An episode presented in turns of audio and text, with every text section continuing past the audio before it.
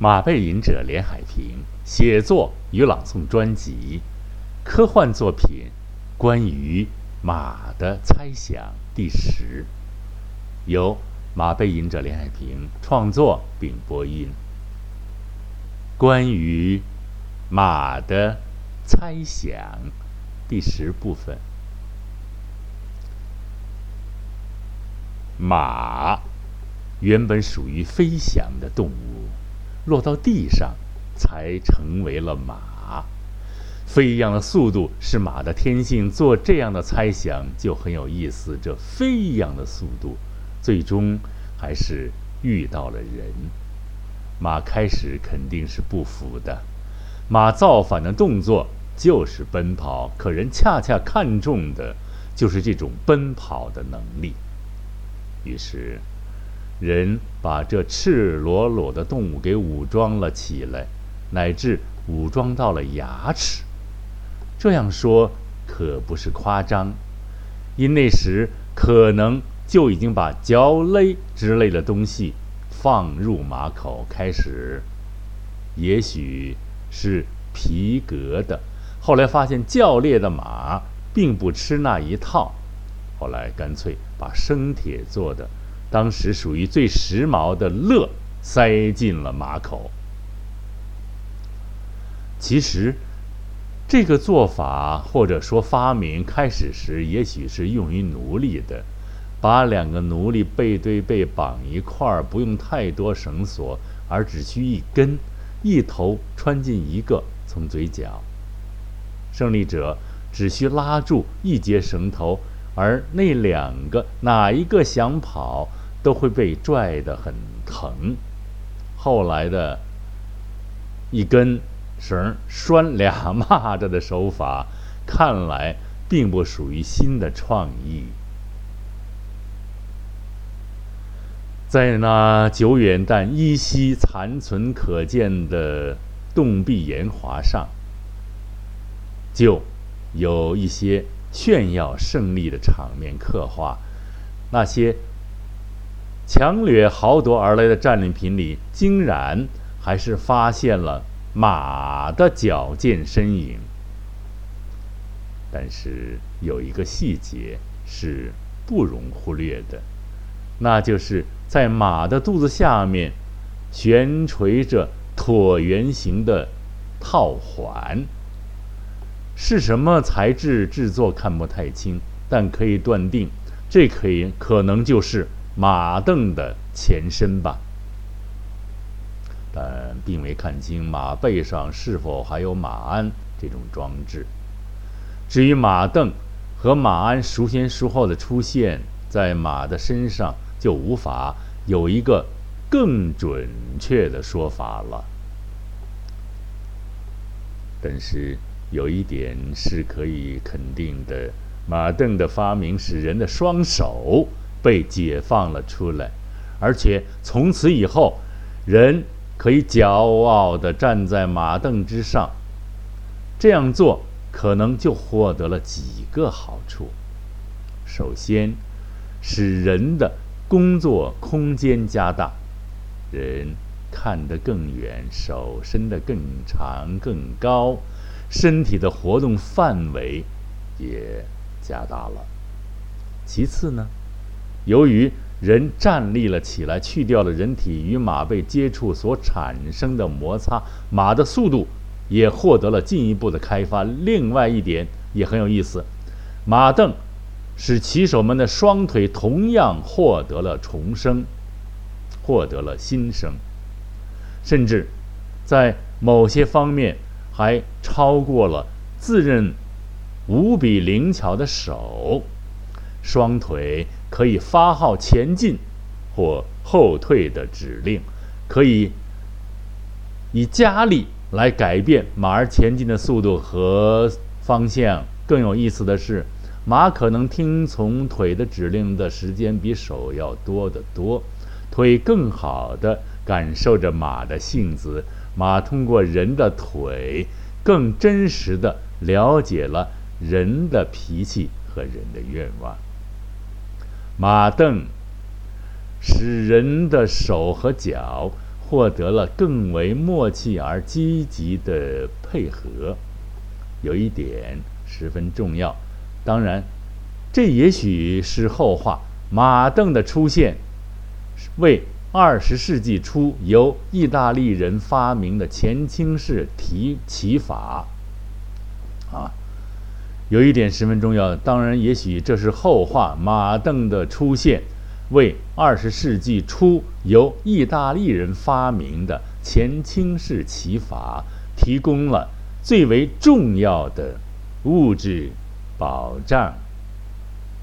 好。各位亲爱的喜马拉雅听众们，下面咱们进入还是进入聊天板块啊。刚才讲的这个马镫的发明，这是马背英的连海平呢自己写的一个科幻的一个一个作品啊，它附在这个《北京情报往事》里边，很有意思。它没有什么材料自己想象的，啊，还是比较沾边吧。因为科幻它是属于。用一些科学知识来来引带一些事实啊，但是现在看来，这个换的还是亦真亦幻，还是不错的啊。那么好，下面呢继续把这个李平先生专访给播完啊，因为播了两次，他的文章比较长，就是繁体字是吧？今天呢就把这个播完，先播完，然后再聊几句其他啊。五花马人平德专访第三部分啊，上边播到的是什么呀？马，它是愚者马啊，一匹农牧工作马的口述故事。该书啊是这个英文名叫什么？一大串啊，咱们没有读得很好。这是。中国文学史上第一部以马为第一人称的中长篇小说，书中主人公是一匹名叫花腿的公马，生活在中国改革开放从农业社向工业社会转变的大时代当中。啊，这匹马讲述了自己如何生在农家，如何与其他的失业的农牧工作马一起一起被冒充驴或牛。送进屠宰场啊，多残酷人啊！侥幸逃脱死亡的花腿，做过贪官的宠物，也曾在由骑马俱乐部、游乐场打工，最后进入大型豪华的马术俱乐部做休闲骑乘马。上面说到这儿啊，咱们接着来。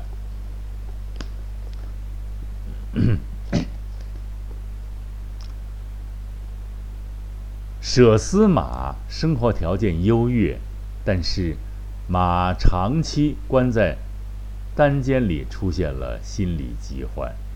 幸有马发明蛛丝马迹的联络方法，解决了群体之间的信息交流的困难。眼界大开的马们终于意识到自身应有权利，并为此与人。类展开斗争，最终呢，人类答应归还马啊与生俱来的奔跑的权利。城市领导为搞庆典活动，决定举办有奖速度赛马，围绕奖金设置、赛事距离以及马赛场建设等一系列问题。贪腐官员、建筑承包商、赛事出赞助商、赛事赞助商、参参赛人马之间展开了明争暗斗的博弈。最终，背负压力的花腿上场比赛，并出乎人意料、出乎意料夺得大赛冠军。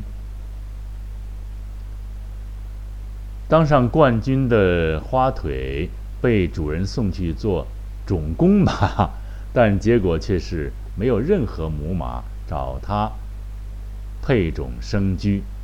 残酷的现实让花腿认识到，被机械取代的中国农牧工作马不但失去尊严、失去生活待遇，甚至失去繁殖后代的机会，而面临。整体消亡命运。改变命运的唯一的机会在于说服啊，说服控制一切权力和权力的管理人啊，开放赛马商业市场，开办公益扶贫博彩赛马，并制定颁布了许特许本土农牧工作马参赛的法律。法规，唯有如此，才能让农牧民和他们的马脱离贫困；唯有如此，才能让濒临消亡的中国马传统、中国传统马业转型升级为现代马业啊！这句话非常厉害啊！唯有如此啊！开放啊！开放赛马商业市场，开办公益扶贫博彩赛马，并制定、颁布特许本土牧农牧工作马参赛的法律法规。唯有如此，才能让农牧民和他们的马脱离贫困；唯有如此，才能让濒临消亡的中国传统马业转型升级为现代马业。完成愚者马创作的平德并不轻松，他告诉笔者说：“困难仍然不少，在大陆出现了限制很多啊，在大陆呢，呃，不是赛马，还有这个画画啊，出画啊，限制很多，在国外出画啊，出版。”呃，出书在在大陆出书，哎，这个您在大陆出书限制很多啊，限制多多。在国外出书呢，这个咱们重新读一遍啊，咱们要体验这读的问题啊。完成愚者马创作的平德并不轻松，他告诉笔者说，困难仍然不少，在大陆出书限制多多。在国外出版要解决翻译问题，但是平德先生依然乐观。他说：“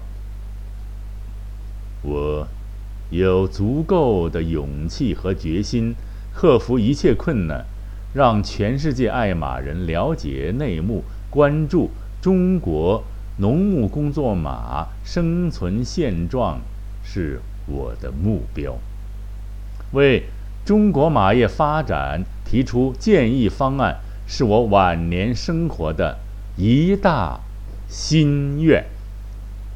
好，这个五花马人平德的这个专访就全部播送完了。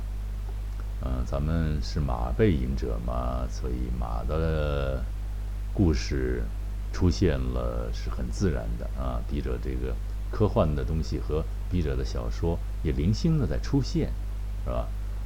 呃，一旦市场比较成熟，或者是啊，大家这个呼声高的话，现在有人打电话在问啊，有人有有人在为网络上在问这个马很多的事情，因为春季到来，开始骑乘运动啊。我上次就说骑乘要注意安全的问题，就是不要夜骑啊，要找。附近的安全的马场啊，而且呢要文明骑乘，是吧？适应性的先捋捋马呀，亲热亲热，喂喂胡萝卜啊。上马要有规矩啊，骑搀啊，然后走伸长跑，然后这速度不要太快啊，因为你没有这个条件。而而且呢，我就想呢，关于这些故事啊，因为你看，就跟。